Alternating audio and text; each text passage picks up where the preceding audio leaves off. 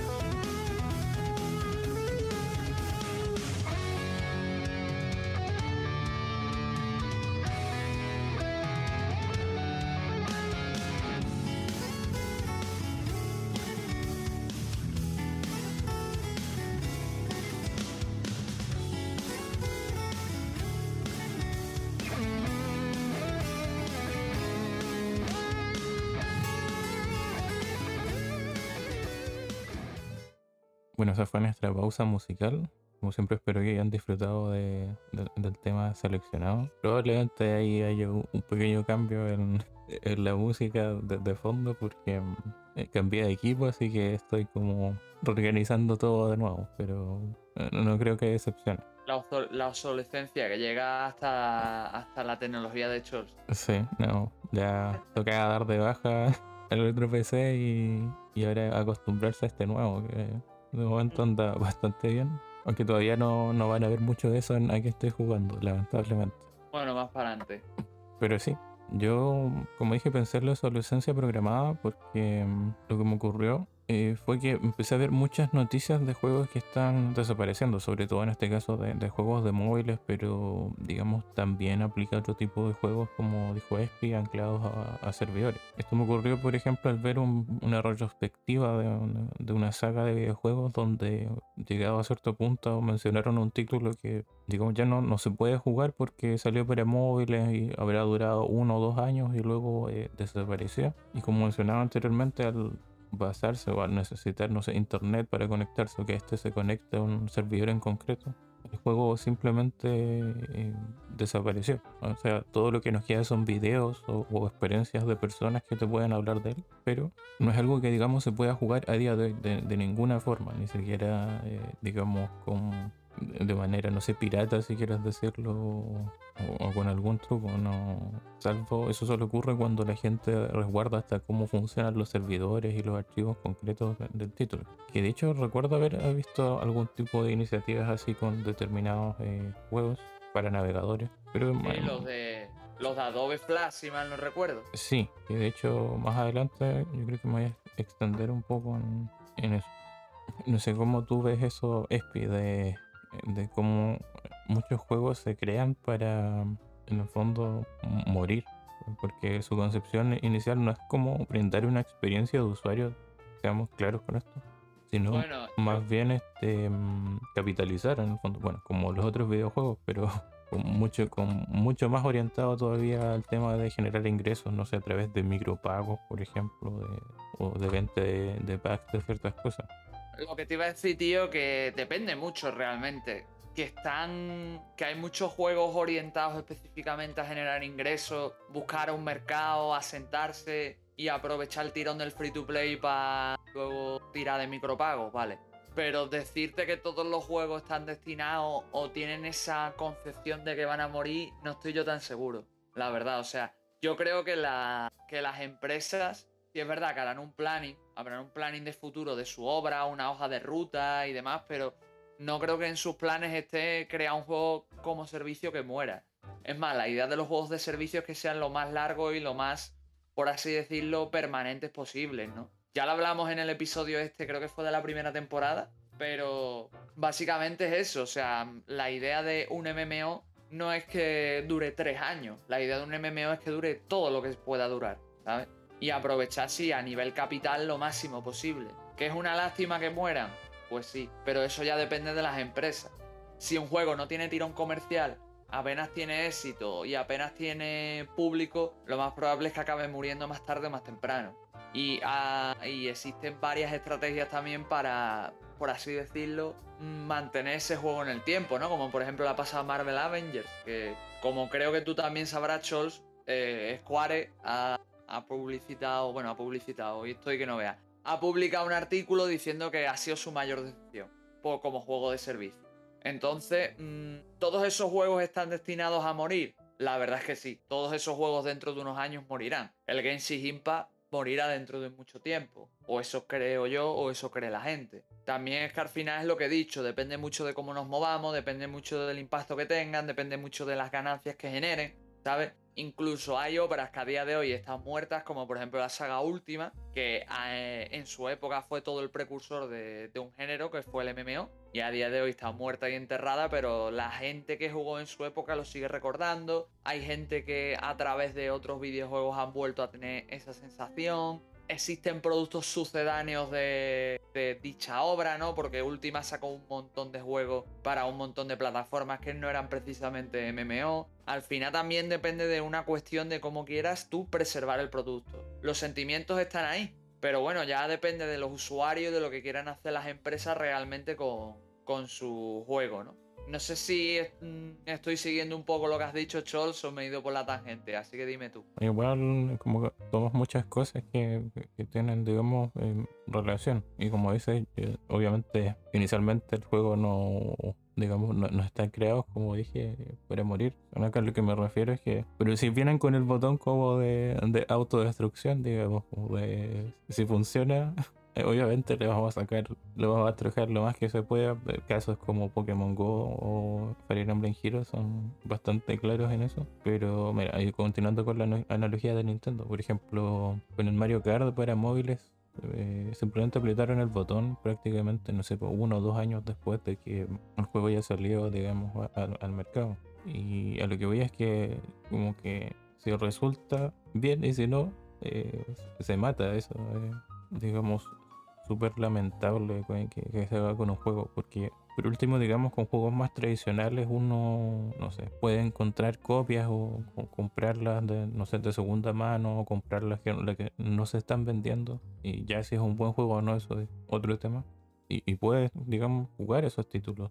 Pero con estos otros juegos, que como que la empresa se encarga de que no quede nada, pero absolutamente nada, eh, digamos una mirada súper triste del videojuego, sobre todo pensando que les vaya mal o no a estos títulos, eh, siempre tienen una base de usuarios, puede ser digamos pequeña o, más grande y, igual digamos acaba pasando por esto. Y una pequeña acotación cuando mencionabas a última, probablemente alguien te puede hacer, alguien que eh, digamos que haya jugado un poco más atrás en los años 80, es que eh, a lo que te referías era la última em, online, me imagino.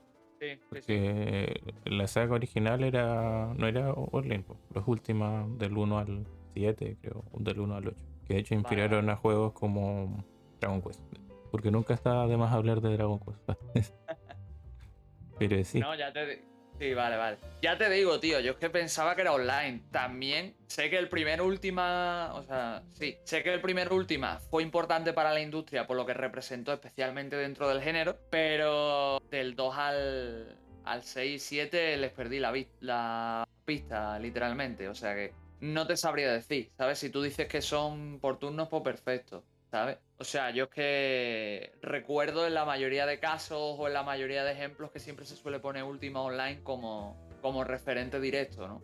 Por eso lo decía. Sí, no, ese juego salió después, después de la saga, digamos, original. Y ya incorporando obviamente muchos elementos de, esas entregas, porque es como un sistema de moral como bien desarrollado entre ser malo, bueno. Eh, el tema del... De hecho, uno de los protagonistas de Última se llama Avatar Así como, no como el de Nickelodeon, no. De, de, de Avatar, de no sé, como las imágenes. una representación de algo, eso. Claro. Sí, pero hay una cosa que te quería decir, Chos, con todo el tema que has dicho. Que sí, al final es que los juegos estos, yo creo que lo que nos tenemos que quedar con los juegos como servicios, que sí, son finitos, ¿no? No son eternos. Evidentemente duran lo que la empresa quiere que duren, ¿sabes? Y si lo comparas a lo mejor con una experiencia cerrada, no digo a lo mejor online, multijugador online, porque realmente está supeditado a, las mismas condiciones. Porque, por ejemplo, hoy, por poner un caso, Call of Duty Modern Warfare, el, último que salió, el remake, el remastered, evidentemente ya ha sido superado por dos entregas, pero a lo mejor va a seguir en vigor por lo menos su multijugador, ¿cuánto? ¿5, 10 años? Por ahí. Pero después va a morir y se acabó. O sea, todo lo que esté supeditado al, al contenido online depende de los servidores y los servidores no dependen de nosotros. Así que al final es un poco intentar disfrutar del momento, ¿no? Y es otra forma de que la industria tiene de recordarnos que, bueno, que al final empezamos a ser más dueños de cosas temporales que básicamente de cosas completas. Aunque sí te quiero hacer un pequeño inciso, Chols, que no te lo dije antes, realmente todo en los videojuegos es temporal. Porque si lo piensas de manera lógica, vale, tú puedes comprar, yo qué sé, me lo invento, puedes comprar el, el Elden Ring que va a salir el año que viene. Pero es que a lo mejor tú guardas el juego en tu colección y dentro de 30 años te has jodido el disco y no puedes jugar. O dentro de 30 años el servicio de la Play pues no te deja descargar tu juego, o la Play ya no te va tan bien, o lo que sea. Al final todos los juegos son así, especialmente los que tienen ya unos años a sus espaldas. Muchos cartuchos que mucha gente venera y tienen cajas de cartón y con el plástico por encima, quizá dentro de, yo qué sé, 20, 30 años o incluso menos,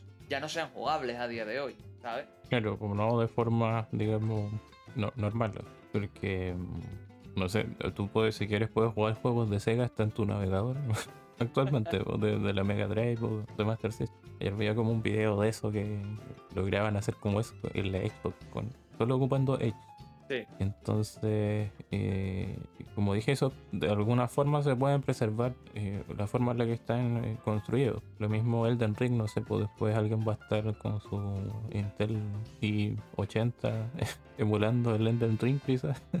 Pero, digamos, con estos juegos que son derechamente online prácticamente no se puede. Ahora, tú justo mencionaste eso, pero te iba a hacer una acotación. Yo, por ejemplo, probablemente no sabías, que es que el Demon Souls, antes de que saliera obviamente este remake, eh, tú sabes que hace unos años ya cerraron sus servidores. Sí, sí, me vas a decir lo de los servidores si lo sabía. ah, me imagino. Pero es un coñazo, es un coñazo hacerlo, pero sí es factible. Claro, que de hecho ha pasado con otros juegos. Me acuerdo que hace años ya sabía este fenómeno con los juegos que ocupaban en GameSpy. No sé si sabía. Que de hecho mucha gente creo como servidores propios porque, digamos, era factible, posible. Incluso para mí lo más curioso es que mm, yo me acuerdo que con, estos primeros juegos de, de, Facebook jugaba mucho a uno que se llamaba Marvel eh, Alliance, una cosa así. Quiere como un, un RPG por turno, pero obviamente con todo el tema de loot boxes y, todas esas cosas. Un free to play de, como para sacarte dinero en, en Facebook. con varios amigos jugaban eso, entonces nosotros tenemos como, no sé, podías llamar a tu amigo como un agente así para que venga a tirar un ataque, en punto tú, y como especial. O, llamado a auxilio si quieres verlo así. Y, eso te ayudaba y eso te, iba dando como ítems y lo hacías seguido. La típica como lista de amigos que tienes en varios juegos. De hecho, en juegos de móviles todavía se ocupa algo similar, sobre todo con los gachas. El tema es que ese juego cerró. Cerró y los que jugábamos quedamos como eh, nada. Y de ahí estuve viendo que mm, hace unos años alguien como que recuperó eso y montó así como una manera de jugar ese juego, así obviamente con mucha programación detrás de, digamos, de hacer funcionar algo online de manera como offline, entre comillas, y fue como bien curioso. O sea, técnicamente es posible como, y yo creo que era posible porque era un juego, digamos, ejecutado en, en Flash, al fin y al cabo. Es como que todo estaba ahí mismo las llamadas a servidores y todo, entonces quizás es como cambiar un par de nombres. Pero con juegos más modernos ya eso eh, cambia bastante. Pero es lo que te he dicho, Chols, al final depende de los usuarios. Tú puedes gestionar las cosas como, como tú quieras, pero ya es trabajo tuyo, ¿sabes? Porque lo del Demon Soul, los servidores online están muy bien que hayan hecho eso la comunidad, pero ha tenido que ser la comunidad. No ha sido por parte de Front Software o por parte de Sony decir, bueno, pues vamos a meter esto para adelante, ¿no? Como sabemos que sale el remake, pues básicamente porteamos toda esa tecnología al remake. Que quién sabe, quizá dentro de, yo qué sé, un montón de años, pues pase otra vez lo mismo. Es que al final es la pescadilla que se muerde la cola porque la gente no preserva lo que tiene. Lo mismo se aplica a lo mejor al juego que tú has mentado o los juegos de Flash, que a día de hoy son accesibles, ¿no? O sea, no es que hayan desaparecido, no es que no existan más, pero tienen un acceso y una manera de jugarse a lo mejor que no es todo lo cómoda que uno esperaría, ¿no? ¿Sabes? Por eso te digo, y a lo mejor tienes que trastear mucho más. Aparte es lo que te dije antes, la obsolescencia es real, o sea, es que se aplica a servidores, se aplica a, a videojuegos físicos, incluso a otros juegos de, de carácter digital, porque... Mm, por mucho que a lo mejor este juego lo hayan restaurado, quizá haya muchísimos más juegos en Facebook que no hayan tenido el suficiente corte, el suficiente público o el suficiente interés para restaurarse. Hay muchos días, hay muchos juegos a día de hoy de la séptima generación que se pueden jugar en modo de un, de un jugador. Lo dicho, estoy fatal. pero su multijugador está muerto. Un ejemplo muy, muy típico que yo pillé hace poco lo posteé por Twitter por si me queréis stalkear, guiño guiño. El, el Singularity, la verdad que es un hijo bastardo de COD y Bioshock muy digno. Por lo visto tenía un modo multijugador. Bueno, pues a día de hoy el modo multijugador no hay nadie. Yo no sé siquiera si habrá servidores. ¿Tú te crees que son, bueno, más bien, corrijo, Raven, que es el estudio y Activision, van a poner a gente para trabajar? ¿Crees que hay suficiente cantidad de personas que se hayan interesado en el juego para darle un multijugador. Demon Soul fue importante dentro de la industria, o sea, vale que Dark Soul eh, popularizara el género, Soul Light, ¿no? Pero fue Demon Soul quien lo trajo a todo el mundo. Y hay muchas historias muy bonitas de importación de ese juego. Entonces entiendo que haya servidores y haya gente detrás de restaurar esos servidores. Pero ¿qué pasa con el resto de juegos? ¿Sabes? Hay juegos a día de hoy que literalmente son inaccesibles. O sea, es verdad que tú puedes coger y restaurar la ROM, pero es que hay juegos a día de hoy que las ROM son muy difíciles de encontrar, no están en todos los idiomas que estaban antaño, si la busco da errores, a lo mejor ya directamente no está y tengo que tirar de Archive.org, que es una página que también se usa para otros menesteres, no solo para restaurar páginas Flash. Y yo qué sé, tío, entonces son muchísimas variables. Y decir quedarse con básicamente voy a conservar y ya está, no sé, yo creo que entran más factores en juego y que no es que se haga una labor mala, pero todavía queda mucho por trabajar, al menos así lo veo yo. Sí, no, y de hecho ocurre también con. ¿Cómo es que se llama? Primero el Singularity se puede jugar en multijugador, pero en PC. pero es por cómo funciona, digamos, el PC y lo que la gente puede hacer en, un PC o, editar unos juegos. O... De hecho, existen como muchas plataformas que obviamente no tienen nada que ver con los desarrolladores originales que se dedican a dar como soporte online a juegos que lo perdieron hace tiempo o que tienen protocolos muy antiguos. Sobre todo esos juegos como de rol, eh, tipo Diablo europeos de, la década del 2000 o juegos de estrategia en tiempo real. Y bueno, precisamente lo que hablaba del multijugador es que hasta incluso, bueno, ahora los Halo de, 360, creo que era el, el 3, el ODST y el 4, van a cerrar. y el, ah, y el, Wars también. Sí, y el Wars. Van, van a cerrar sus servidores de multijugador. Ahora no sé si a fin de año o a inicios del próximo, no, recuerdo bien. Era, era inicios del próximo y sí es verdad que podéis seguir jugándolos, pero si tenéis Xbox 360 os obliga a pasaros a, a One. Porque en One la Master Chief Collection que trae todos estos juegos que hemos mentado, menos el Halo Wars y el Halo Wars HD, sí tienen todavía soporte en servidores y van a seguir teniéndolo porque la verdad es que Halo ahora está repuntando mucho con el tema de, la nueva entrega. Sí, ¿no? Y bueno, gracias al Game Pass que lo hace completamente accesible porque tienes toda la saga, digamos, disponible. Los. ¿Cuántos son? Cuatro, bueno, una expansión. Cinco, seis, siete, nueve, como 12, 11 juegos, más o menos. Pero, como tú dices, eh, eh, eh, digamos, la naturaleza un poco de de, estos juegos con, funciones online. Y, obviamente pensando más en grande con cualquier juego. A lo que yo iba también es que estamos hablando de juegos que nacen y desaparecen, eh, no sé, en un año, en dos años. Que es un poco distinto a lo que igual mencionas tú, que es juegos que desaparecen, no sé, en 8, 10, 20, 30 años. Es como que digamos, genera como una sensación mucho más extraña, porque, digamos, nosotros estábamos acostumbrados a que este, el proceso fuera mucho más, em, digamos, extenso, ¿no es cierto? Pero ahora es algo que estamos viendo, frente a nuestras narices, eh, en, digamos, cantidades muy poco significativas de tiempo. Yo me acuerdo igual que, por ejemplo, jugué este Battle Royale de eh, Cliff Lesinski vale, sí, ya sé cuál es. Se llama, eh, de hecho, creo que sacó dos. Pero sí que el primero, eh, Radical Haze. Era como medio raro porque llevas como piezas así como de skater, pero ocupadas armas, no sé, rodilleras, protecciones de codos, esos cascos. Ese juego creo que duró ocho meses, un año. Y pasaba también mucho, no sé, con el fenómeno de los MOBA en su tiempo. Y sí, me acuerdo. Que DC tuvo un MOBA que se llamaba em, Infinite Crisis, creo. Que yo jugué, jugué con esos servidores estadounidenses como con 300 de ping.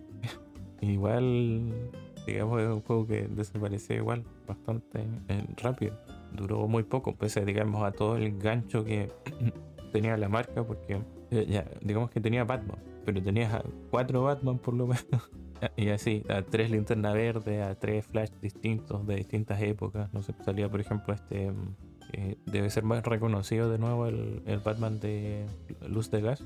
Y igual, digamos, fracasó y de eso no, quedó nada. Lo mismo cuando es raro que todavía veas que se vendan, no sé, pues juegos que tú sabes que no funcionan, como el Gotham City Impostors.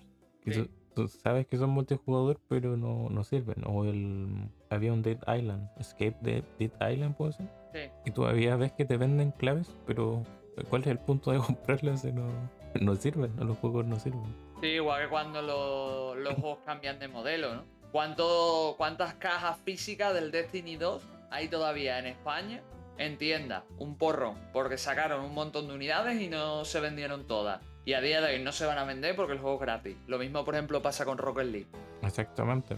O sea, en el caso de Rocket League puede ser algo así como, o de Destiny, como más de, del tema de ser coleccionista. ¿no? mira, yo tengo la edición física de, tal cosa.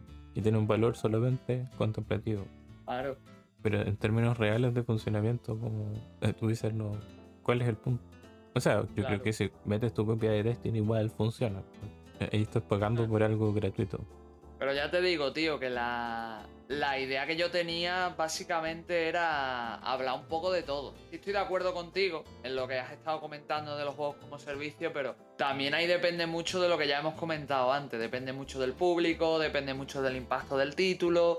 Son muchos factores, ¿sabes? Por eso ahora se intentan siempre modelos mixtos, ¿no? Intenta tirar por free to play con micropagos que no sean tan agresivos y que el free to play, que el free to play sea accesible y cómodo de entrar, o que sean juegos de pago que tengan servidores y sean juegos como servicio, pero te hagan sentir esa permanencia porque en cierta medida lo has pagado. Tenemos cosas así, ¿no? No sé, y, al final tienen fecha de caducidad. Es que, por ejemplo, mañana el Marvel Avengers, digo mañana por poner un caso, a lo mejor dentro de unos años, pues no lo vas a poder jugar. O sea, te compras el juego físico y ¿qué?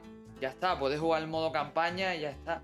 Técnicamente en esos tipos de juegos tienes la putada de que estás limitado. Porque la experiencia depende de todos los modos. Y si tienes capados los modos por el resto de, de situación, o sea, porque se haya caído, porque ya no haya suficiente público, porque yo no, no se hagan las cosas de determinada manera, pues no vas a poder jugar, ¿sabes?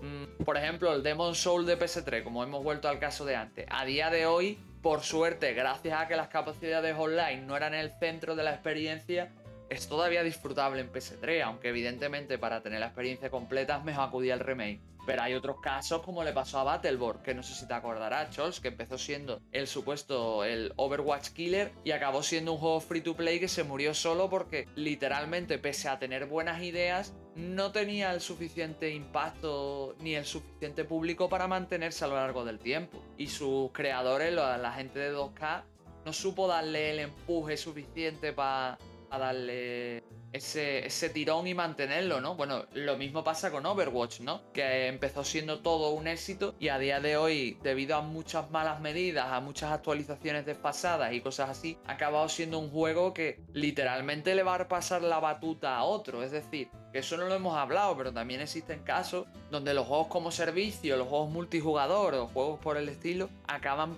teniendo que pasar la batuta a una versión amplificada o mejorada o una secuela porque no son capaces de llevar el ritmo que, que debían llevar o que estaban llevando hasta ahora, ¿no? Lo mismo también se habló de Anzen, ¿no? Pero Anzen al final no, no sacó esa ansiada versión 2.0 porque no estaba teniendo tirón ya con lo que le quedaba, estaba viviendo de la ceniza y ya sabe cuánto dura.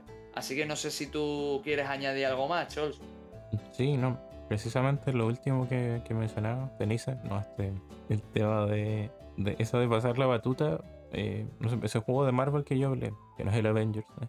este, el Alliance de Facebook se cerró para um, que sacaran un juego de móviles que se llamaba Future Alliance. Tampoco era tan parecido, solo el nombre. Y como tú dices, eh, pasa bastante eso, que se cierra un juego de una franquicia, por ejemplo, hace un tiempo, con motivo de la película, estuve viendo como un video que era como todos los juegos de Evangelion. En móviles le, le pasaba mucho eso, no sé, el 2016 sale un juego, lo cierran al 2018, el 2019 sale otro juego de Evangelion, lo cierran al 2020, el 2021 sale un juego y así. Hasta ver si, digamos, eh, le pegan, digamos, el, pelo, el, palo al gasto. Pero es curioso eso de, digamos, eh, y sobre todo que entre juego y juego tampoco hay como ninguna conexión. No es como, pero pasa tu progreso tienes tal cosa. No es como, eh, bueno, este juego muere y le sacamos esto. Si quieres te vienes aquí, si no. Bueno, no, hay como opciones. Ya te digo, tío, es que lo, lo veo también una estrategia a medio gas, porque realmente lo que acabas de comentar del juego de Evangelion no sé, yo por ejemplo soy un usuario habitual del juego que ya estoy asentado y demás, y aunque no tenga éxito, intentaría por lo menos darle un sentido, ¿no? Terminarlo o algo por el estilo y que de repente me lo cierren y al tiempo siguiente saquen otro, pues no sé, tío. Y ahora tengan que empezar todo de nuevo, la premisa sea más o menos similar, porque me imagino que siendo de móvil todos tendrán una premisa o un estilo de juego similar. Pues no sé, tío, a mí me echaría bastante para atrás, a mí. Pero claro, tengamos en cuenta que este tipo de juegos se consumen muy bien por el tipo de formato que tienen, la accesibilidad y cosas por el estilo que ya también hablamos de eso en otro vídeo. Digo, en otro vídeo, en otro audio. Lo dicho, hoy estoy que no vea. Pero bueno, que, el, que volviendo al tema, que, que, eso. Entonces, no sé, yo puedo entender que tú hagas un juego como servicio y la cosa flaque, ¿no? Han salido un montonazo de juegos basados en, en JRPGs que se han comido una mierda como la propia saga Valkyrie Profile, que tuvo su, su, juego de móviles, hubo juegos de móviles de saga, de Suicoden, hubo juegos de móviles de hasta de Brovely de Fall y de un montón de cosas que aquí pues no nos han llegado, pero en Japón tuvieron su auge relativo. Igual que con Disgaea y un montón de cositas más. Que lo entiendo, a fin de cuentas estás vendiendo una marca para hacer un juego y de paso aprovechar, ¿no? Intentar resucitar la marca a través de, generar ingresos, ¿no? Porque otro de los temas que no hemos hablado es que los juegos tipo Facebook, tipo móvil, dadas su simpleza, son muy fácil que generen micropagos y que generen transacciones y esas transacciones ayudan a la empresa a poder generar nuevos proyectos y pagar cosas con un coste mínimo. Porque normalmente un juego de móvil, a lo mejor desarrollarlo te puede costar 10 veces menos que desarrollar a lo mejor un AAA. Incluso que algunos juegos indie. Entonces es muy rentable. El problema es que mm, también tendemos a que la cosa está muy saturada y queremos probarlo todo, estar, estar siempre al día, pero es imposible estar día de todo y menos de juegos que te exigen estar todos los días conectado aunque sea un rato y demás. Y más cuando en el mercado móvil no solo hay un juego de esta índole. Así que desligarse y despuntar también es muy muy jodido.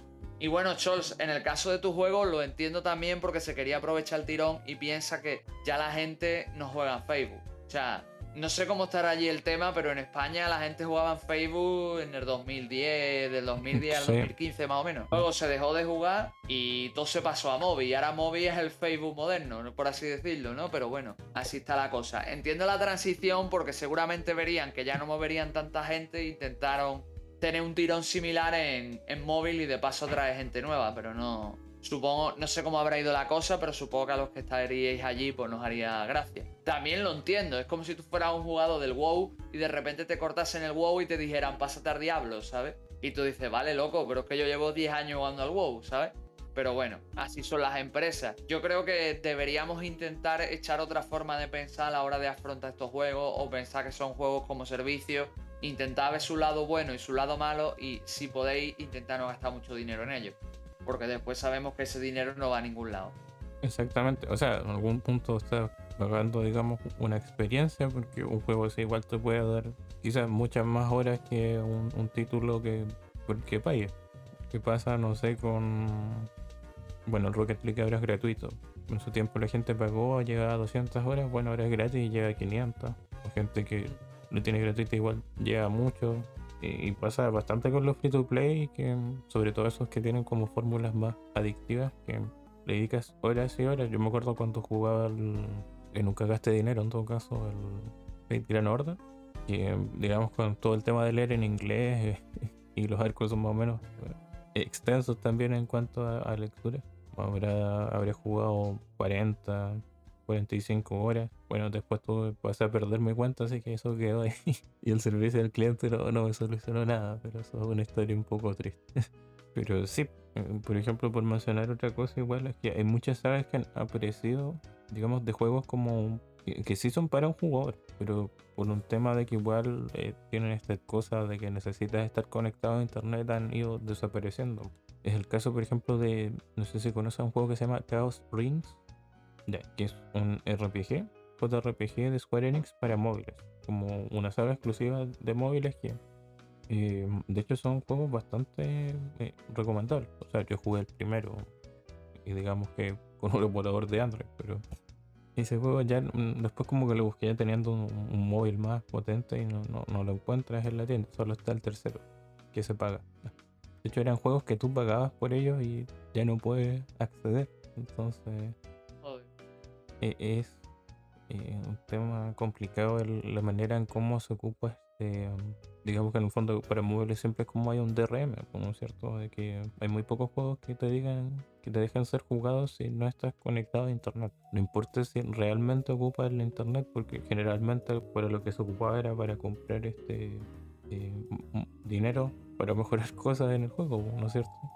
Porque no, hay ninguna, a veces no hay ninguna función social, digamos, de, no sé, añade un amigo, que te ayude un amigo, que sea multijugador, pero te exigen la internet y cuando eh, el servidor no existe ya no puedes jugar de un título que perfectamente podía ser disfrutado, bueno, salvo, digamos, el tema de si se conserva la emulación o se edita, pero eso ya es algo que tiene que ver como tú dijiste más adelante, igual con el propio interés, digamos, de, los usuarios, ¿no es cierto? De, de si existe como ese amor, digamos, para mantener algo.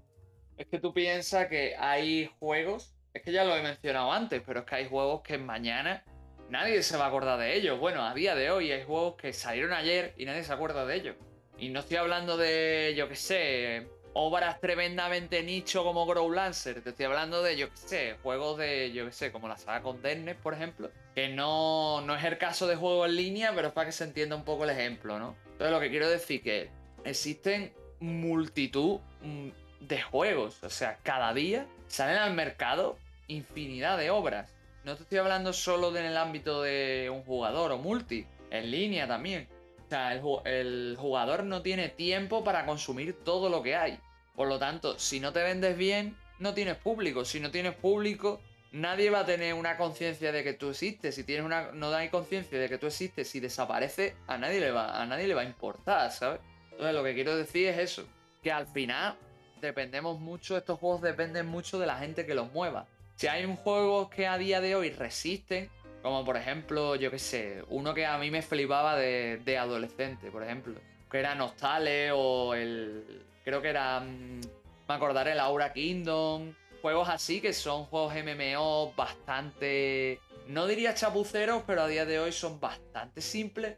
Y son juegos que, que básicamente, pues, resisten a día de hoy. Que tienen su público, que hay gente que todavía los juega, y demás, pero han, tenido que adaptarse y también llegaron en momentos que la gente pues pudo aprovechar los juegos, entró, los probó, hay, días, hay gente a día de hoy que, bueno, bueno, ya con el Genshin no tanto, ¿no? Pero hay gente a día de hoy que lo sigue, le sigue dando caña, que lo sigue descubriendo y demás. Entonces al final depende mucho de eso. Para estos juegos depende mucho de, la publicidad, del boca a boca, de que exista una comunidad, de que haya gente moviendo el juego, porque si no te vas un poco a, la verga, ¿no? Como suele decir por ahí.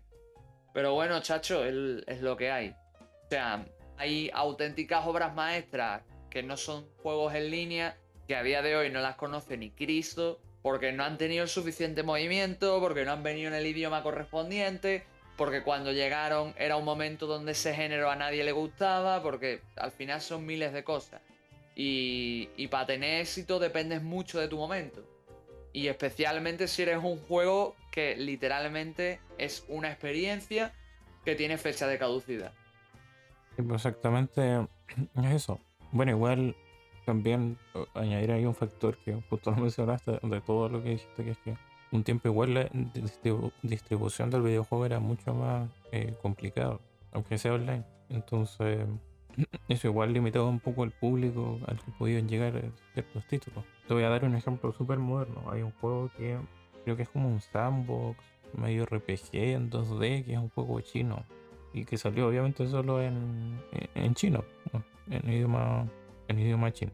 Pero en Steam había mucha gente comprándolo, jugando. Vale, vale. Ya sé qué juego dice. No sé cómo se llama porque no. El nombre está en chino también. Pero sé qué juego es.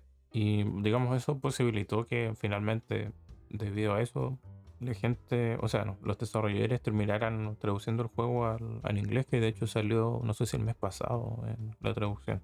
Y digamos, cosas así que, digamos, a día de hoy no se vean muy complicadas. No, eran posibles, digamos, de esa manera en, hace un tiempo. Suponte tú cuando salió Dragon Ball eh, Online. No sé si lo conocías. Quiero un MMO. Creo que me suena. Eh, Está en inglés solo, ¿no? Está en inglés solo, ¿no? Es que creo que salió en Asia, así como. Ni siquiera en Japón, así como. Sí, vale, es que creo que sé cuál es. Creo que estaba en Steam y todo, ¿no? En Steam no sé si estaba. Tengo mis dudas. Es que recuerdo que había un MMO de Dragon Ball, pero no me acuerdo si llegó o no a Steam. Juraría que sí, pero no me hagas mucho caso. Es un juego que salió, no sé, en 2009, 2010. Y que, mm, digamos, mucho de eso como que se recicló para hacer el Xenoverse al final. Como la historia, algunos personajes.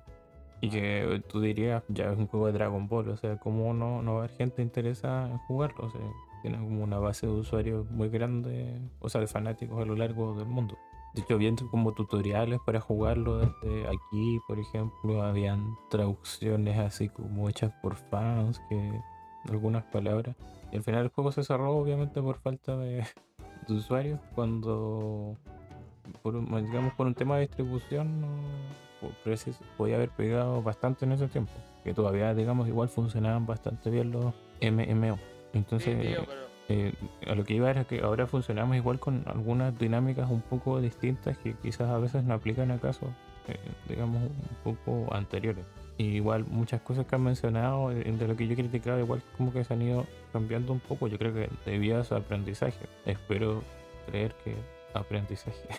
Lo que te iba a decir tío que al final pues es que los tiempos cambian y la gente consume los videojuegos de una manera muy diferente a como se consumían antes. Y hay prácticas que antes eran raras y ahora se están empezando a normalizar.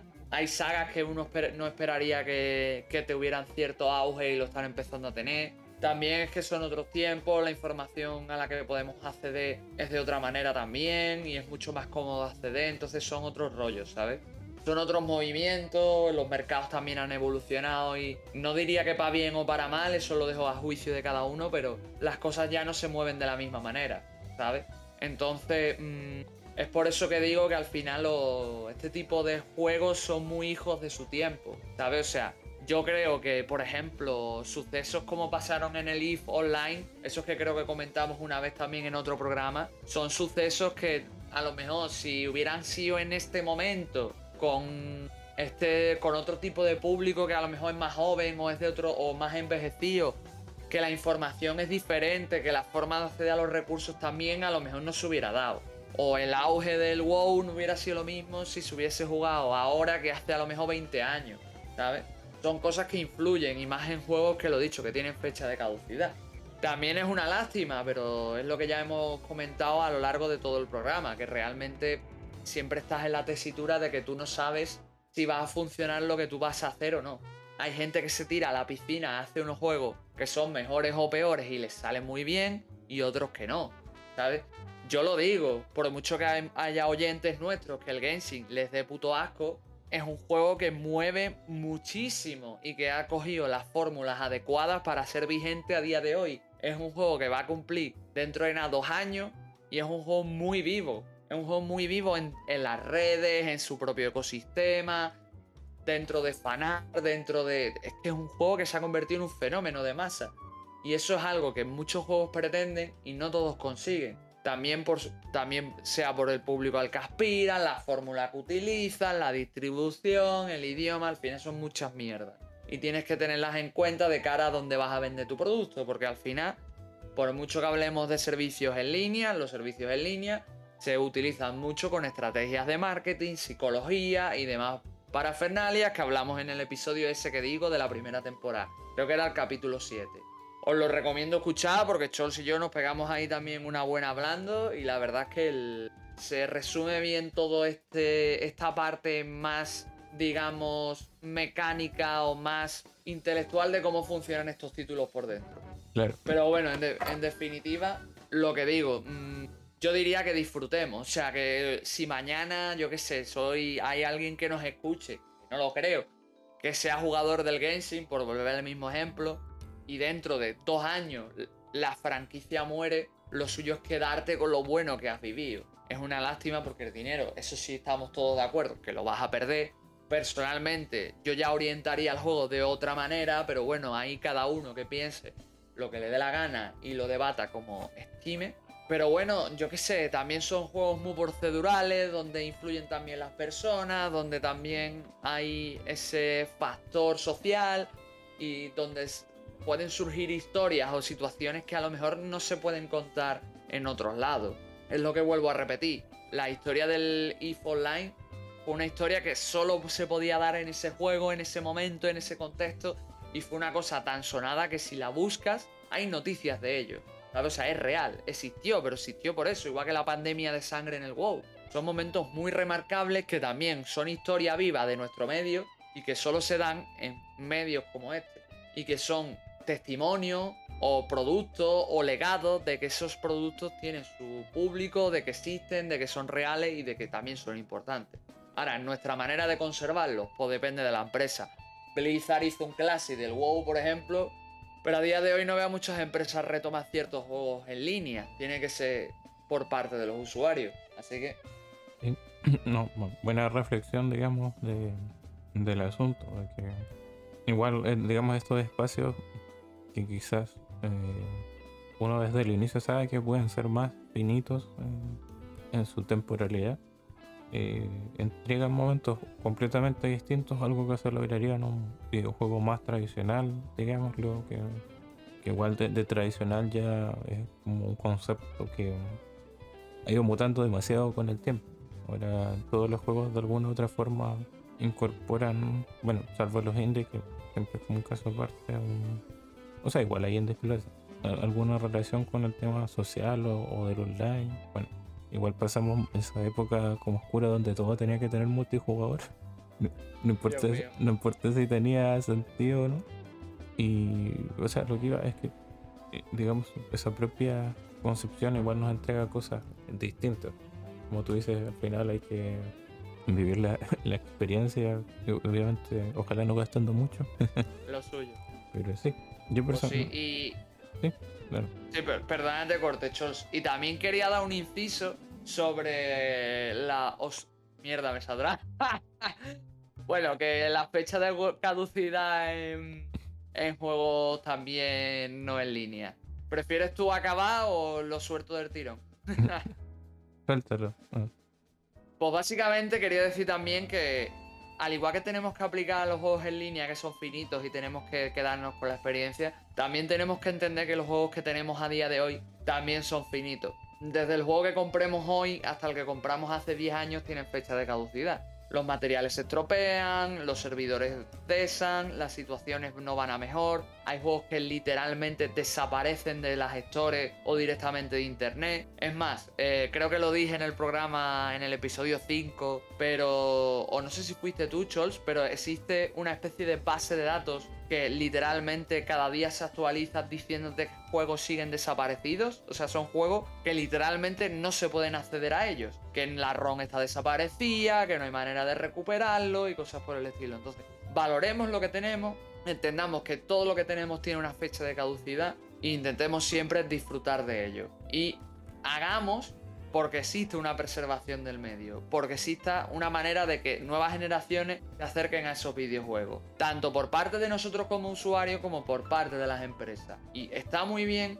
que le hagamos servidores online o que nos preocupemos de juegos que también son importantes, como pasó con Demon Soul, como pasa, mm, por ejemplo, con el juego que ha con seguro que muchos otros juegos clásicos también, pero no nos olvidemos de esos juegos que también existieron y mañana más gente debería acordarse de ellos y de las cosas que ofrecían y la mitad de la gente no se acuerda. Hoy, por ejemplo, saqué antes el Grow Lancer y lo vuelvo a sacar y es porque yo no conocía la franquicia, o sea, realmente la descubrí hace poco. Y es una franquicia que es muy grande, tiene juegos de mucho interés, suena mm, más hardcore de lo que uno se imaginaría a simple vista y podría ser todo un referente en RPG. Pero a día de hoy, tanto sus juegos en Europa y en América como la mayoría de sus ISOs están desaparecidas.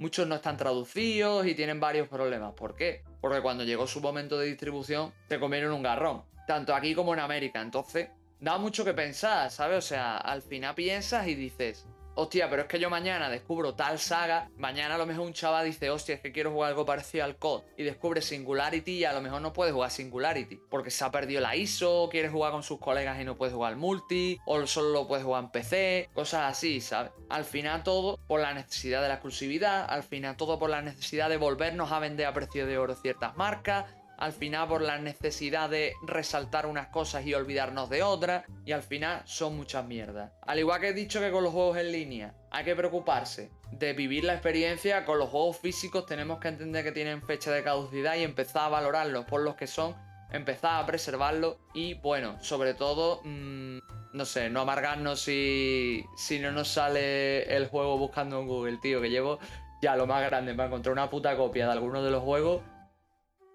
días. o sea, eso igual es una historia triste. Sí. Pero nada, yo diría que quedó bastante claro lo, lo que discutimos el día de hoy. ¿Y qué es, No sé si nos dejas con algún tema. Sí, eh, hablando de temas clásicos, ya que estamos hablando de juegos, ahora voy a mentar el juego que he jugado, pero quiero que me pongas un tema del i6 que, que quiero que sea una, una sorpresa. Quienes hayan jugado, que creo que no, lo reconocerán y, y quienes no, pues animo a jugar el juego y volver a, a escuchar este fragmento cuando, cuando vuelva cuando volváis a escuchar el podcast. Así que nada, chavales, lo dicho, os dejamos con la pausa musical y ahora volvemos.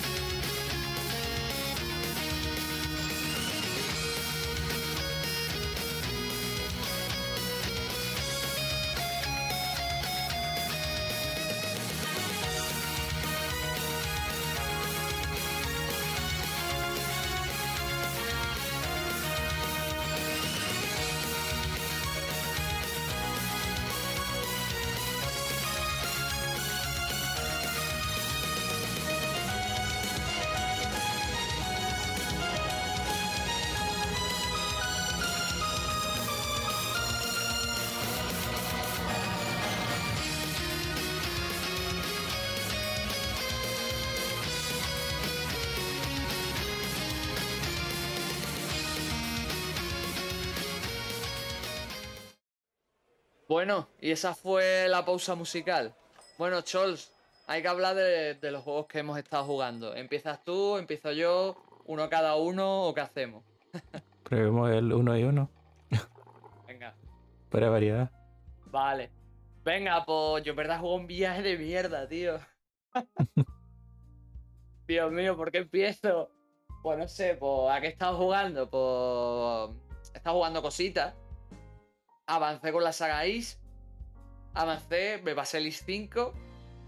Eh, para mí un Is bastante infravalorado. Sería el esqueleto del Is 6 o, o Infelgana y Origins más arcaico porque es de Super Nintendo, pero me parece muy interesante porque coge las ideas narrativas del 4, las explora un poco más y te mete todo ese sistema ya de acción real, combate, poco más de exploración, los puzzles son más sencillos, es más fácil navegar por él, la, el lore y, por así decirlo los temas centrales están bien ubicados y coño, la banda sonora empieza a ser rock, que es una puta maravilla. No sé si lo conoces, lo jugaste, Chols, o tienes pensado jugarlo. Si tienes pensado jugarlo, te digo que lo juegues ya, pero bueno. Bueno, de hecho, bien recuerdas, era el último episodio. Ya, ya hablaste de, del i5. Ya, pero hablo otra vez porque me lo he pasado. Sí, sí, no, y, y ya te dije que los iba a jugar en orden, que sí conozco el 5, que es de Super Nintendo. Y solo será en Super Nintendo. De hecho, te dije, ese es el juego que no está en ningún otro lado. Y dijiste, sí. ah, Bueno, no, ahí tengo que corregirme porque sí descubrí que está en PS2. Pero en PS2 está en japonés. Así que yo te animo mejor a jugar la versión de Super Nintendo. Claro que tiene traducciones por ahí, por lo que sea. Al inglés, por lo menos. Sí.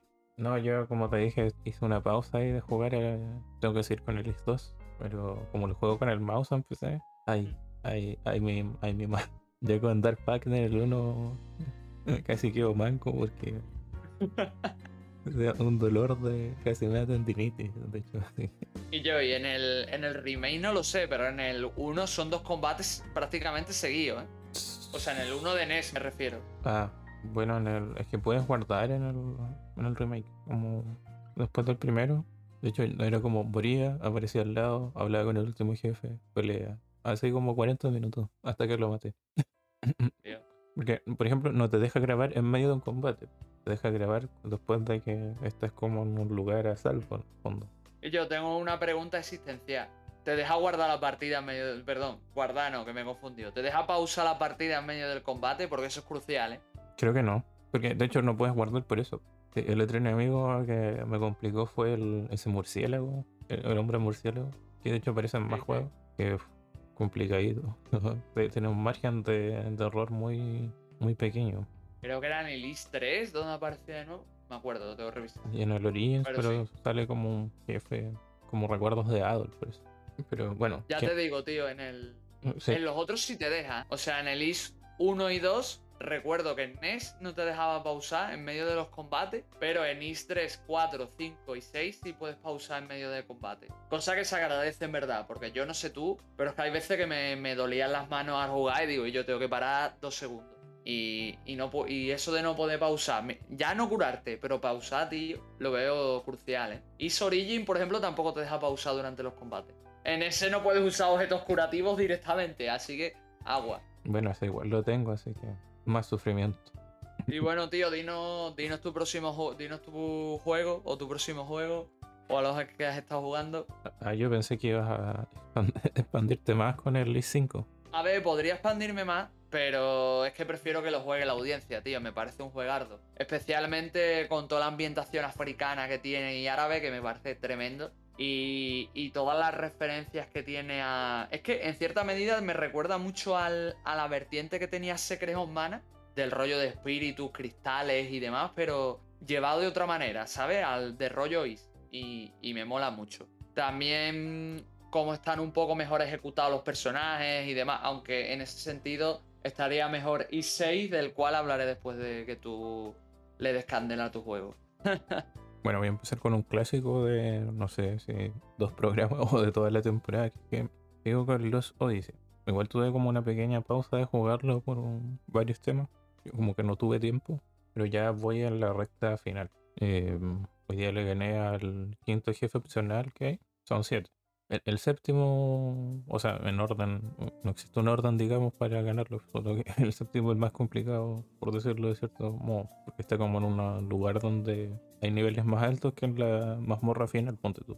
Y mm, estoy como, bueno, llevo ya como 10, 8 horas en puro dedicándome a hacer pues secundaria, eh, resolver no sé, buscar objetos, eh, unos coleccionables eh, musicales que tiene el juego para desbloquear objetos que de otro modo no consigues, hechizos, nivelando los personajes también, que tengo, tenía unos muy bajos y administrando como las habilidades, pues, porque ya lo mencioné de que los inmortales puedan aprender habilidades de los personajes mortales, como copiarlos. Sí, y me estoy armando los inmortales ya muy, muy poderosos porque estoy fagocitando habilidades como loco. Y ya me queda poco por lo que vi. Tengo que subir a dos personajes al nivel 52, uno está en 45, otro está en 51. Ahí terminan de aprender su habilidad y después tengo que pasarle a los inmortales. Y yo creo que ahí ya voy a empezar a avanzar un poco en la trama principal, que me faltan como tres zonas, digamos. O sea, ya directamente la, la recta final. Pero me estoy como preparando bien y sacando varias cosas del juego y el juego es muy bueno. Llevo 38 horas de juego. 38 horas que no, no se me han hecho demasiado extensos. Bueno, a veces cuando tienes como que revisitar zonas, tiene el problema clásico de JRPG. Te saltan enemigos que si tú matas no te dan nada. O sea, en el fondo combatir es perder el tiempo. Pero también para, para huir de un combate es este, mm, digamos, como te digo, también necesitas tiempo, porque es como una habilidad. Entonces tienes que esperar que llegue el turno del personaje que ocupa fuga, que es así como se llama huir, y ahí escapas. Generalmente siempre es satisfactorio de que te dice que sí, huiste. Y es muy raro que sea decir, no, no se puede. Pero eso de, no sé, voy a buscar un cofre que se me quedó al que no podía acceder en la tercera zona, dos mapas de cinco zonas. O sea, puedo entrar por el norte o por el sur, pero siempre tengo que ir como a la mitad. Y, o sea, no, digamos, no es obligatorio pero te ayuda mucho después. Así que por eso igual como que me, me atrasaba un poco con el juego, pero ya mi idea es ojalá la próxima semana ya con, con mucha digamos optimismo eh, terminarlo.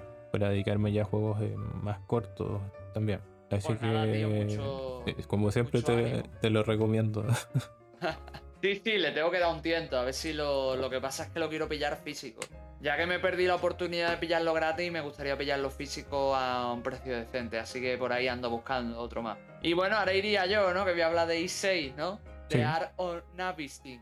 Solo tengo que decir una cosa, juegardo. Ya está, yo ya no digo nada más, no, hombre. la verdad es que después de haber estado jugando a los, a los cinco Is anteriores, porque como ya comenté en el podcast donde Scholz habló de Is 1, eh, yo realmente estoy jugando a los Is numerados mi idea es acabar todos los is numerados antes de que termine diciembre, más Origins. No sé si lo lograré. Estoy, mm. me queda nada me queda nada, realmente me quedan cuatro juegos y acabo. Porque lo, como ya comenté, los remakes los voy a dejar para el año que viene o para cuando proceda. En fin, X. Eh, Art of Nafistin me parece un juegazo. Eh, tiene un sistema de combate muy bueno. Eh, la ambientación es soberbia. El Falcon despliega todo su potencial a nivel de banda sonora y me parece una burrada. El tema que hemos escuchado antes lo, lo corrobora. Y bueno, eh, básicamente los personajes mejoran. Ahora, por ejemplo, todo se desarrolla a nivel de diálogo como si fuera visual novel y está mejor ejecutado. Le cogen más cariño a los personajes y son algo más carismáticos. Vuelven personajes de otras entregas. El combate, aunque simple, está bastante mejor refinado que la entrega anterior. Se puede pausar los combates y usar objetos curativos, cosas que ni Origin, por ejemplo, no, y me parece un gran paso atrás. Y Cosas así. Es verdad que Adol no habla en este juego, pero oye, que, sigue siendo una pasada. Tienen mucho contenido opcional, especialmente bosses, y me los he hecho varias veces porque los bosses, una vez te los cargas y te dan objetos, reaparecen al final del juego a muchísimo más nivel y con nuevas estrategias. Y si te los cargas, te dan los objetos más tochos del juego, que los necesitas para pasártelo, por cierto. Y en tónica general, el diseño de niveles me parece mucho mejor. Y está todo mucho mejor hilado, ¿sabes? Lo único que he hecho en falta son minucias, como por ejemplo que hay zonas que sí es verdad que están peor diseñadas, como la cueva caliza, que si jugáis ya os cagaréis en mí, en los creadores, cuando, cuando lleguéis. Y yo que sé, que por ejemplo no está tan centrado en el equipamiento, ¿no? Otros is son más tradicionales y vas llegando a sitios nuevos, compras equipamiento y demás. Pero aquí como que todo está supeditado a un gran mapa y ese mapa tiene como unas civilizaciones, que serían como unas bases que tiene el jugador para transitar. En esas bases es donde compras cosas, pero realmente solo hay dos en todo el juego. Tampoco es que el mapa sea súper extenso, pero, pero hay eso nada más. Entonces, he hecho en falta eso más de ir descubriendo, ¿no? Como en is anteriores, que tú llegabas, por ejemplo, a, a Kefin, bueno, a Kefin me equivoco, llegabas a África y África tenía, tenía Sandria, tenía, tenía varios parajes más, tenía su desierto, cada, cada zona tenía su núcleo poblacional como la, como la tierra de los enanos, la tierra de la gente del desierto. Es que ahora me vais a, perdonar, pero no me acuerdo de todos los nombres de, de, las ciudades, ¿vale? Tenía su alto con un sabio, tenía un montón de cositas, ¿no? He hecho un poco más en falta eso, pero en tónica general, el juego es bastante sobresaliente, la verdad. A expensas de jugar o Infelgana, que no creo que lo juegue este año, me queda Origins, pero ya. Mm, no sé si lo he dicho por aquí otras veces, pero Origins es horrendo. O sea, es que no me gusta nada. O sea que veremos a ver qué tal sale. Ahora que le voy a dar un rewatch. Tiene mala pinta, pero bueno. No sé qué opinarás tú de todo esto, Chols. No, yo.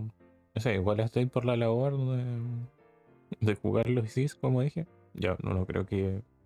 No logré ni, la mitad de, de lo que lograste tú, porque igual estoy con varios juegos y otras cosas, y, pero digamos, en mí sí está ponerme al día con la saga. De hecho, tengo cuatro juegos comprados que son, ya lo mencioné en el podcast anterior, el 1 y el 2 Chronicles Plus, el remake del 3 y el Origins.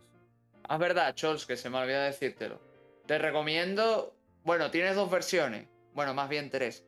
El i6 lo puedes jugar en Steam, en PS2 y en PSP. Yo jugué la versión de PSP del 6, que la versión de PS2 y, y PSP te trae diálogos en español. La versión de Steam no. Pero las versiones de PS2 y PSP traen menos contenido que la versión de Steam. Aparte que la de Steam trae logros, por si a alguien le gustan esas movidas. Y eh, aparte, la, versión de PSP tiene tiempos de carga muy. La gente dice que largos, pero a mí no me parecen largos, me parecen más tediosos porque cada vez que entras y sales de cualquier lugar, cada vez que se activa una cinemática, cada vez que eso, te pone cargando. Pero bueno, te lo dejo caer por si te interesa también hacerte con el juego, que la verdad es que cuando suele estar en rebaja en Steam, suele estar bastante barato. Eh, no, tomo tu recomendación. O sea, mi idea yo creo que voy a terminar jugando todo lo que se pueda jugar en PC. En PC. Que creo que están casi todos los juegos. O sea, si contamos los remakes, ¿no es cierto? Está el Origins, el 1, el 2, el remake del 3, el remake del 4, el 6, el 7, el 8 y el 9. Y... El el 7 sí que me pilla, no sé si está. Sé que el 5 no está seguro. O el 7 quizás no esté. Pero la otra vez estuve revisando en GOG, que de hecho es como del mejor, de los mejores lugares para comprarlo. Y tengo la idea de que me, me aparecía. Así que si los compro igual, probablemente sean GOG, que es donde compré el Debut en Felgana y el Origins. El 1 y el 2 los tengo en Steam porque solo los compré hace dos años, yo creo. Así que va nada, eh, bastante intenso con, con Is. Y lo que me queda. Sí, no sé qué tan largos son eh, Lacrimosa of Dana y Mon- Monster Nox, ¿pero? 30 horas 40 cada uno según tengo estimado. Ambos los tengo comprados en PS4, así que les daré caña. Especialmente el Monster Knots, que lo compré este año. Lo compré Day One y, y lo tengo en bastante buen estado y, y bien, bien. Sí, bueno, son, sí son juegos ba- bastante extensos también. Además que me dijiste que el 2 sé que es mucho más amplio que el 1, ¿no es cierto? Hombre, en verdad más o menos lo puedes completar en lo mismo. Porque es un juego, por lo menos en NES, es mucho más veloz. ¿Sabes? Mucho más veloz de, de gestionar, de moverse. Los laberintos siguen siendo complicados, pero no tanto. Lo que pasa es que el- a mí se me hizo muchísimo más pesado que el 1, la verdad. Pero también es porque el, el remake no lo he jugado. Supongo que le pasará como la versión de NES, pero en NES el Is 2 salió creo que en un año de diferencia con el 1, o sea que usan prácticamente el mismo motor, pero con un par de mejoras. Y, y se nota un montón, o sea es que son juegos que van uno detrás de otro, para bien y para mal, ¿sabes? No es lo mismo para eh, el 2 porque mm, de hecho los remakes salieron juntos también. Si- se venden como 1 y 2, así, no se venden por separado. Así que es la misma edición en... Bueno, inicialmente salió una versión que era para PC. El 2002 puede ser una cosa así. Después salió una versión en PSP donde como que los retratos son más de anime, que se llama Plus. Y después en Steam salió una versión donde puedes elegir entre esa o, o esta, de PSP. Porque en el fondo los dos juegos se hicieron eh, al mismo tiempo. O sea, el remake. Son, como tú dices, son juegos que van juntos. Son los únicos juegos que igual se venden así como juntos. Y otro dato es que E7 sí está en GOG. Así que Bueno, se, tío, yo- se puede jugar Yo en por PC. mí. Yo por mí pasamos ya de hablar de Is y pasamos a tu siguiente juego. Que Al final le vamos a tener, al final le vamos a tener que dar más brío, ¿eh? Así que vamos a hablar de Is. eh, no. Un único dato extra es que eh, tradujeron al inglés el Sorano Kiseki versus Is o Is versus Sorano Kiseki de PSP. Yo, yo pensaba que lo habían traído ya oficial. No que lo habían traducido, sino que lo habían traído ya para venderse y todo. Porque había salido algo del 31 de octubre, de que salía el juego o algo así. ¿En serio? No sé. Yo vi que tradujeron algo el de, el de PSP. Pero no bueno, sé. le daré un tiento también. Sí, Que narices. igual me gustaría, aunque como sé poco de ambos juegos, no sé qué tan, tan buena idea sea. Eh, Eh, técnicamente, técnicamente de Is tienes que haber jugado hasta el Origin, creo. Porque usan el motor de. A ver, no sé cómo se llama el motor, porque sé que Trails in the Sky usa el mismo motor que Is Origin. Que es ese motor, vamos, no sé cómo se llama. Me, me podéis pegar. Y entonces de Is es hasta Origin. Y salen personajes de todos los Is. Y de Trails, por todos los personajes de los tres primeros Trails in the Sky. Básicamente. O sea que en verdad tienes personajes a porrón. Lo que pasa que Trails creo que es más fácil de seguir porque aunque son tres juegos, más o menos es el mismo universo, son los mismos personajes, son la misma nación y es verdad que te meten personajes nuevos, pero a fin de cuentas sigues con los principales, ¿sabes? En Is tienes a Adol y a Doggy, por ejemplo, pero yo qué sé, es que en, en Is 5 se te mete Terra, en, en Is 6 se te mete Isa y Olja, en Is 4 se te mete el pavo este de. ¿Cómo era? Er, el, Elgen, creo que se llama, que es uno de los jefes finales. Yo qué sé, son un montón de, de movidas, ¿sabes? Entonces Is tiene un montón de personajes y son personajes que muchos no repiten en entregas. Entonces, pues, si los meten ahí todos aglutinados, vas a tener personajes para aburrirte. ¿eh? Sí, entonces va a ser algo que deje para más adelante. Y ya hablando de lo que estoy jugando, que posiblemente termine dentro de poco, sobre todo mi habilidad me, las da, es que eh, estoy jugando el. Bueno, eh, historia aparte, me compré una Nintendo Switch. que eso algo que pasó en todo este tiempo desde que no grabamos. Así que he estado jugando a muchos títulos eh, exclusivos y no exclusivos, algunos indies eh, de la consola. En este caso, eh, lo que he estado estos últimos días ha sido el Cadence of Hyrule, que para quienes no saben es eh, una mezcla entre el universo de Crypt of the Necrodancer y eh, The Legend of Zelda. En el fondo es un juego donde avanzamos por casillas al estilo eh, más puro de, del Rogue original, que en el fondo si tú te mueves, un enemigo se mueve, ¿no es cierto? Pero hay que coordinarse con el tempo de las canciones que estés escuchando. Que obviamente ahora estamos hablando de melodías clásicas y reversionadas de el universo de Legend of Zelda contamos con eh, tres personajes distintos. Bueno, casi al final desbloqueas a Cadence, que es del Crypt of the Necrodancer, pero inicialmente te hacen elegir entre Link o Zelda después del tutorial. Y eh, digamos, con el tiempo vas a encontrar al otro, que tienen ciertas habilidades distintas. Por ejemplo, Zelda tiene un ataque especial que es lanzar magia, o tiene como una, un escudo mágico que refleja este, proyectiles mágicos y Link tiene un escudo y su clásico ataque circular. Igual son movimientos un poco más complicados de ejecutar por cómo funciona el juego. Al final lo que tienes que manejar es el tempo en los niveles, eh, cómo funciona tu arma que vamos a ir encontrando distintas que atacan de distintas formas, no sé, unos hacen como un barreo hacia adelante, hay una que pega en L en casillas, esto funciona solo en casillas y otras pegan directamente, no sé, solo una, como tu espada inicial pega uno hacia adelante. Y tienes que ir viendo cómo eso se coordina con el movimiento de tus enemigos o los ataques. No sé, hay personajes que atacan con cada movimiento, otros que eh, cargan dos y hacen un ataque en área, etc. E inicialmente lo encontré bastante difícil. Y la idea, bueno, es ir matando como, bueno, Zelda, ¿no? De completar cuatro mazmorras para desbloquear la mazmorra final, que es el castillo de Hyrule. Y eh, bueno, estos últimos días le agarré como todo el impulso. De hecho, como porque es uno de los primeros juegos que tenía en Switch. Yo lo tengo desde principios de octubre, pero solamente como a fines de octubre volví al juego y estoy eh, pegadísimo. Ya voy en la recta final, en la última eh, dungeon. Y he ido como intentando sacar todo lo que puedes, pues los corazones, los objetos, eh, que te ayudan a resolver ciertos puzzles a lo largo del juego.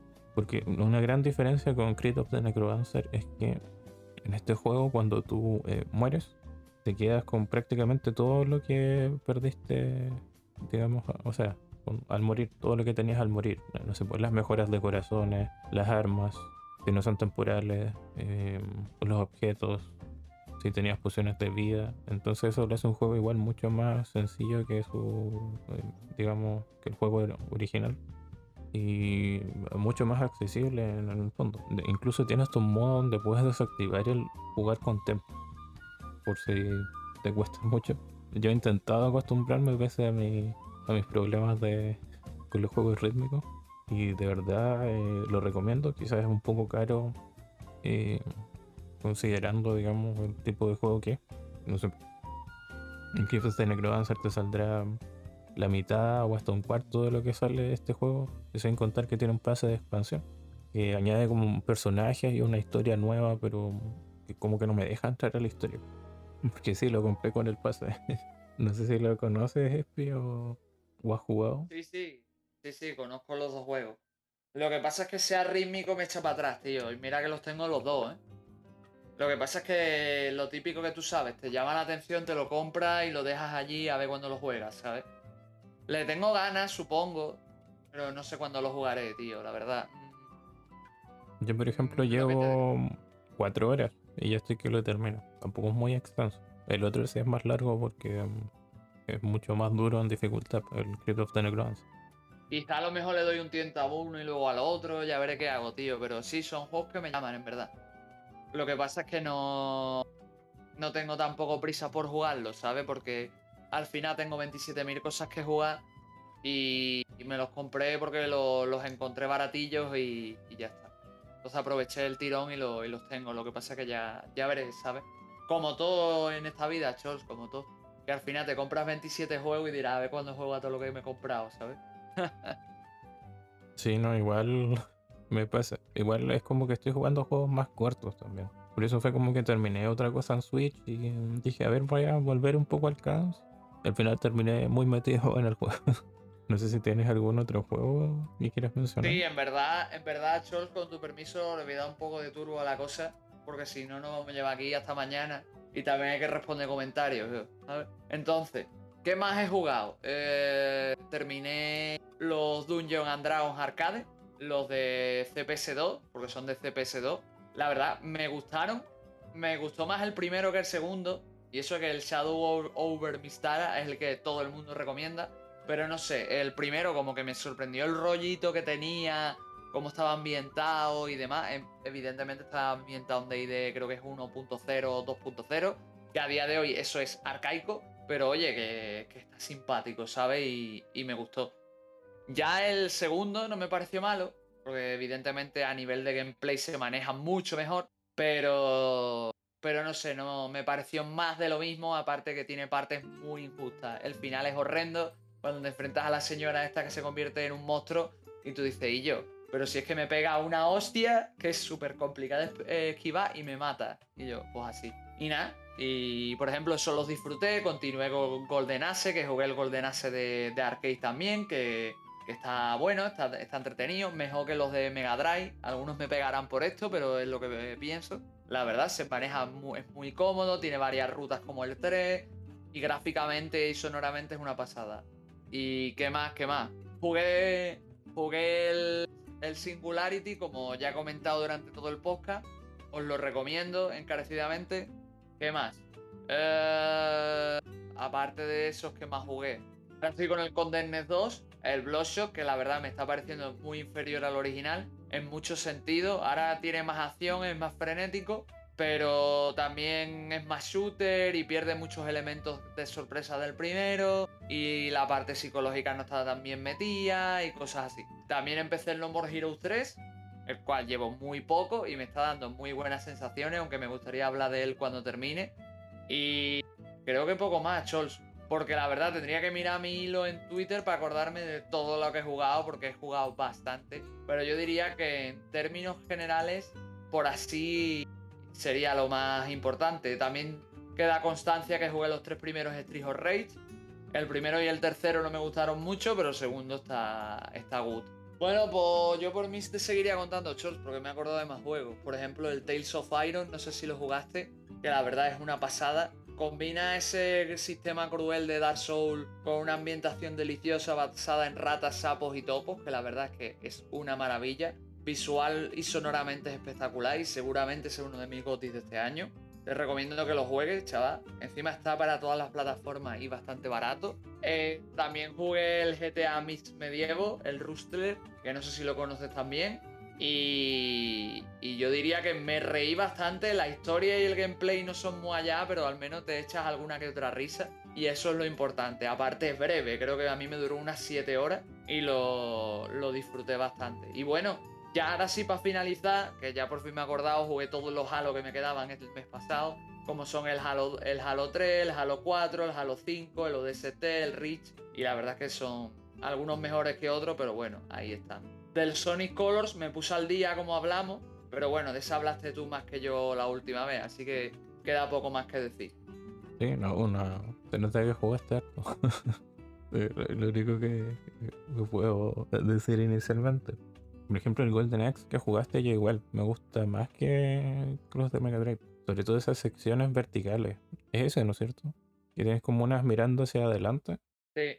Y, por ejemplo, bueno, con los Street of Rage, eh, yo jugué el 3 y igual me gustó. Como que tiene cosas mejor desarrolladas que el 2 en cómo maneja la historia. Y, bueno, no sé si jugaste el 3 o, el, o la versión japonesa del 3. La versión japonesa del 3. Ah, ya. Que igual mejora mucho lo que es, digamos, el 3 em, em, occidental, sobre todo a nivel de dificultad. Y igual la trama es como mucho más coherente, porque en el.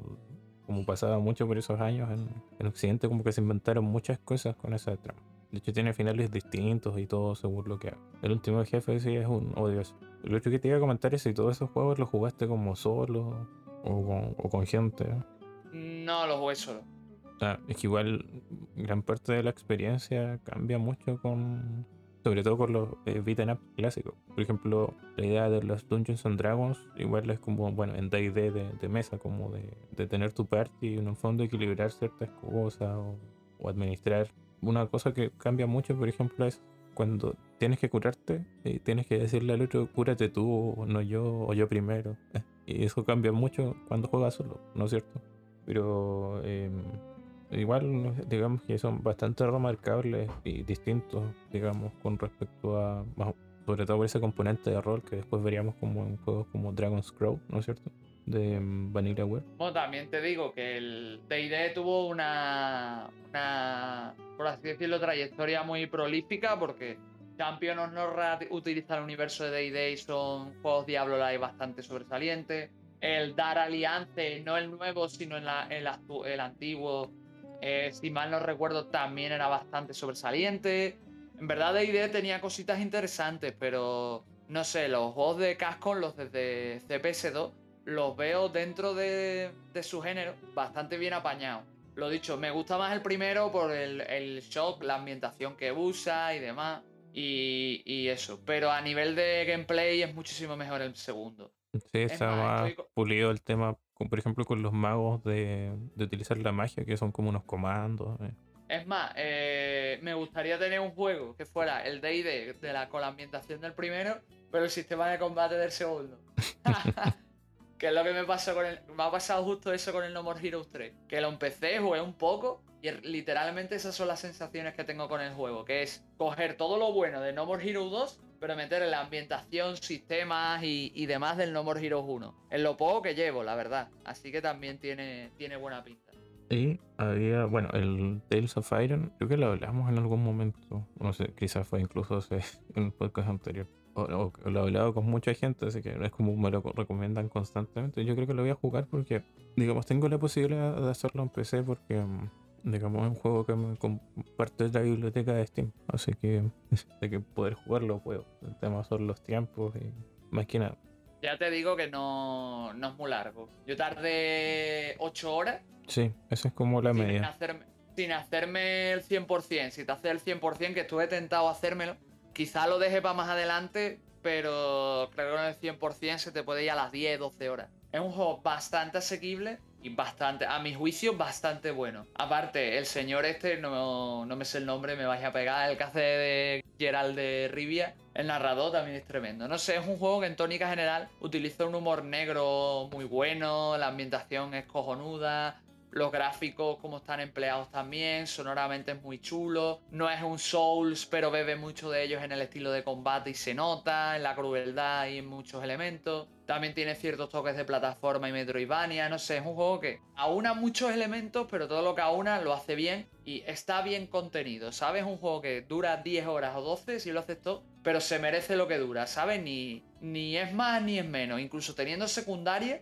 las secundarias nunca saben a, poco, porque aunque podrían estar mejor planteadas, por lo menos se presentan con un humor y un estilo interesante y te presentan nuevos tipos de jefes, nuevos tipos de criaturas, más retos nuevas formas de afrontar ciertas cosas y la verdad es que está muy muy bien. Por eso digo que seguramente cuando llegue nuestro especial de Goti seguramente lo vuelvo a mencionar porque es que vaya juegazo, de verdad, ¿eh? No, como por décima vez la, recomendación de, jugarlo. A ver si por lo menos este año lo, termino jugando. El Rustler, por otro lado, te diría que te esperases a que estuvieras barato y le daría un tiento. El juego está gracioso, o sea, realmente lo que, lo que insufla, lo que vende es que tiene muchísimo carisma, tío. Es un juego que yo me descojonaba cada escena, tío. Es que está muy bien hilado, la traducción es muy buena, tiene un montón de metareferencias culturales, de memes y de cosas y es magnífico. A nivel de control es mejorable y a nivel de historia también. Y para los que se esperan tener, yo qué sé, un juego de cientos de horas, pues a lo mejor no lo vas a tener. Pero también lo veo muy bien, muy bien contenido y lo veo un juego... Es humilde, pero es interesante, ¿sabes? No lo pondría al nivel de, Tales of Iron, pero se disfruta también, ¿sabes? Jugué esos 7, 8 horas y lo, y lo, disfruté. No sé si lo jugaría a corto plazo de nuevo, pero oye, que, está muy bien. Recomendado. Quizá a lo mejor no por 30 euros, pero cuando valga 20 o 15, pues sí diría de que le echéis un tiento. Sí, bueno, yo, digamos, probablemente el próximo episodio hable más de, ciertos títulos que estoy jugando, pero he jugado muy poco, entonces para dar como valoraciones más concretas, yo creo. Así que mm, pasemos a los comentarios. Vale, pues si quieres empiezo yo a leer el primer comentario que recibimos en el episodio de esta primera. perdón, este primer episodio de esta tercera temporada. Si, si te parece, leo yo el primero y tú lees el segundo. Bueno. Vale. El comentario nos viene del. No sé si señor o señora, Darko Takashi, que nos dice: Buenísimo programa, verdades como puños. Me quedo con la idea de que se busca más la repercusión que la divulgación. Esto es como cualquier sector del arte. En el cine, por ejemplo, siempre ha estado la dicotomía entre el cine comercial y el cine indie. En el caso de los videojuegos, los medios más mainstream suelen hacer lo que hacen las grandes desarrolladoras con los AAA. Ir a lo seguro, no arriesgar nada, seguir la fórmula, que es lo que les da dinero. Al fin y al cabo, son empresas, negocios, y nacieron para ganar dinero. Luego tenemos a los estudios más pequeños que lógicamente no trabajan solo por puro amor al arte, pero sí demuestra que tienen realmente cariño por los videojuegos y se preocupan por los usuarios. De ahí, aparte de que te guste o no te guste, hay que señalar el mérito de Kojima con Death Stranding, porque al menos se atrevió a arriesgar, a intentar ofrecer algo diferente, a vendernos una experiencia de juego más que un juego en sí. Y eso también lo hacen muchísimos indies. Espero que se me entiendan los símiles con los medios. Bueno, Chols, ¿qué opinas del comentario de, bueno, de esta buena persona? No, me parece un comentario em, bastante, o sea, acertado, porque igual, por ejemplo, él tiene claro cuando dice, bueno, las empresas son empresas. Digamos que la mayoría de los jugadores no entiende eso principalmente. Y, interesante lo que hace con el, el de Kojima, que, bueno, yo siempre lo menciono, Kojima como cuando hablamos de los juegos de autor, ¿no es cierto? Y yo siempre lo relaciono como ese vertiente un poco más, el elemento de juego de autor es como muy indie también. Entonces, por eso, claro, entiendo bien a lo, a lo que se refiere. Y obviamente, de manera aparte, agradecer al señor Dark igual por eh, recomendarnos desde que nos está escuchando de, manera asidua. Y... La verdad es que, que sí, que hay, que hay que agradecerle. Porque en el, en el segundo programa también tenemos un comentario suyo. De mucha calidad este comentario, pero en el segundo, aunque más escueto, también agradecemos que se, que se pase y nos deje sus impresiones. Muchas gracias. Sí, ¿no? Y también nos ha estado eh, compartiendo en Twitter. De hecho, me lo pillé en un stream de Twitch también. De, bueno, él está muy ligado al, podcast Estamos al Mando. Eh, más adelante voy a hablar un poco de, de ellas. Y nada, y si queréis mi opinión, pues opino como él. Hay que pensar que las empresas son las empresas y lo que quieren es vender. Que realmente el jugador le interesa para lo que le interesa, que es para hacer dinero. Si a menos que se haga eco, a menos que presione, la empresa realmente no le va a tener en consideración, a menos que lo dicho, que, vea que su, de verdad sus ventas o su prestigio están cayendo en picado, ¿no? Entonces lo que nos comenta Darko me, me, parece interesante. Lo de Death Stranding, yo sigo diciendo que a mí no me gustó, lo siento, pero, pero oye, que, que lo dicho, que si a ti te gustó, perfecto. Si es verdad que dentro del AAA es bastante innovador, pero no considero tampoco que haya hecho nada innovador en ese sentido porque hay juegos más innovadores. Dentro de su espectro que es las grandes producciones, por supuesto que sí, pero es que por las fechas que ha salido de Stranding, si nos remontamos atrás, hay muchísimos más juegos innovadores que él, ¿sabes? Con muchísimos menos medios y muchísimo o igual de cariño, supongo. Y bueno, Charles, ¿te animas a leer el segundo comentario tú o qué? Y bueno, voy entonces con el segundo comentario de nuestro querido Andrei, también en el primer episodio donde nos dice, hola compañeros, considero que habéis lanzado varias ideas remarcables que merecen reflexión personal sobre qué consumimos y cómo lo consumimos, así como qué creamos y cómo y por qué lo creamos.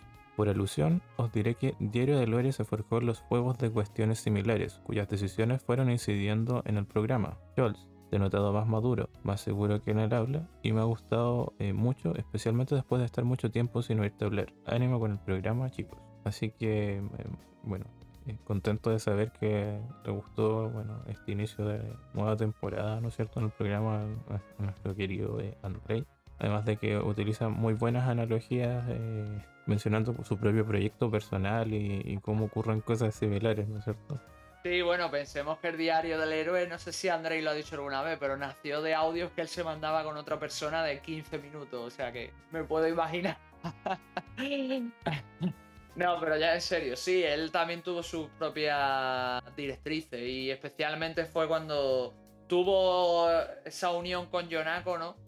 Cuando, cuando surgió cuando surgieron esa exploración de nuevos temas, de nuevas vertientes y de cómo dirigirlo. Eh, entonces me parece bien que, nos mencione esto y que también aproveche tanto él como otras personas que nos escuchen para reflexionar sobre el asunto, ¿no? Porque a fin de cuentas, el cómo consumimos un medio y cómo consumimos las cosas, la información, los videojuegos, el cine, el arte, son vitales para, para decidir nuestros posteriores acercamientos, ¿no? Y a fin de cuentas, como bien Andrés ha mentado, él también tuvo mucho proceso a la hora de crear su programa y muchas maneras de enfocar los diversos programas para irlos acercando al, público, ¿no? Que los escuchaba, ¿no? Porque a fin de cuentas, él y Mario N por aquel entonces, o M2 Giro, hablaban mucho de lo que eran videojuegos con un ámbito menos mainstream, ¿no?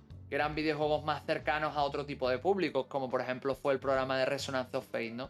Así que lo dicho, tío, un placer leer tu comentario y lo que te digo siempre, chacho, a ver si seguimos hablando y todas esas cositas. No sé si me escucharás, Andrei, pero bueno, un beso, agur y todas esas cosas que te suelo decir cada vez que hablamos por Skype, que no es poco. Así que no sé, Chol, si tú le quieres decir algo. Nada, seguir coordinándose para jugar eh, Final Fantasy Crystal Chronicles. Bueno, yo con esta lejos Sinfonia, pero bueno, ahí estoy. Sí, no, sí, me dijo que estaba muy decepcionado. pero bueno, no sé si no eh, das el comentario del segundo episodio. Claro, también es de Narco, como ya comenté antes, nos dice. Muy buenas reflexiones, os escucho desde el episodio anterior y se agradece un podcast de esta índole. Diferente al resto, que siempre hablan de lo mismo. Pues nada, Darko, antes de que pase a Chols, te quiero dar las gracias porque esa es nuestra intención. Siempre intentamos dar otro punto diferente al videojuego y explorar nuevas vertientes del mismo. Y no sé, tío, te animo a que, a que sigas con nosotros y sigas escuchándonos porque la verdad es que siempre ponemos lo mejor en cada programa. Aunque bueno, yo hoy no esté, no estemos finos. no, y las condiciones de grabación estén bastante bajas, lamentablemente. Ojalá la edición haga la magia. Pero no, muy agradecido de dar. Y bueno, y también tenemos comentarios en Twitter. Por suerte, eh, digamos, este nos están hablando por todos los medios posibles, digamos. Así que contentos de que después de todos esos llamados de comentarios estén llegando comentarios.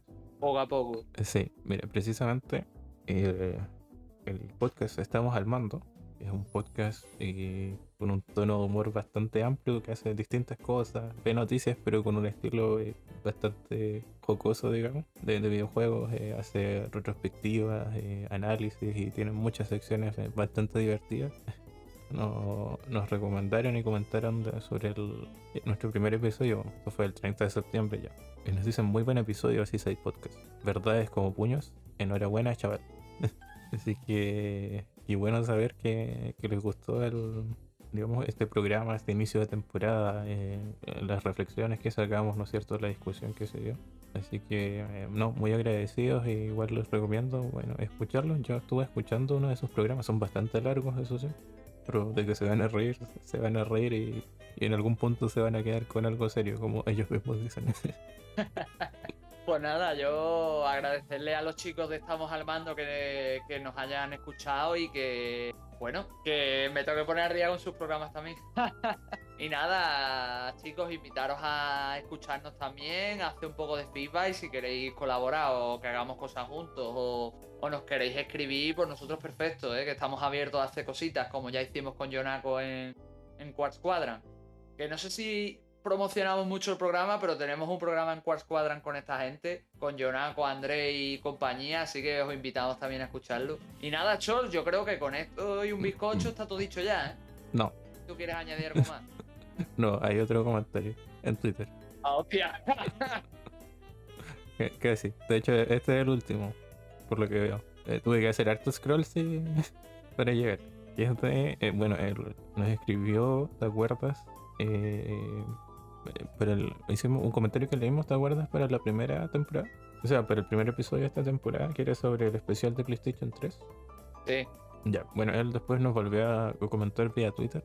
Eh, en el fondo, por la publicación que hicimos en, del primer episodio. Y nos dice, eh, es Seba Evans Su.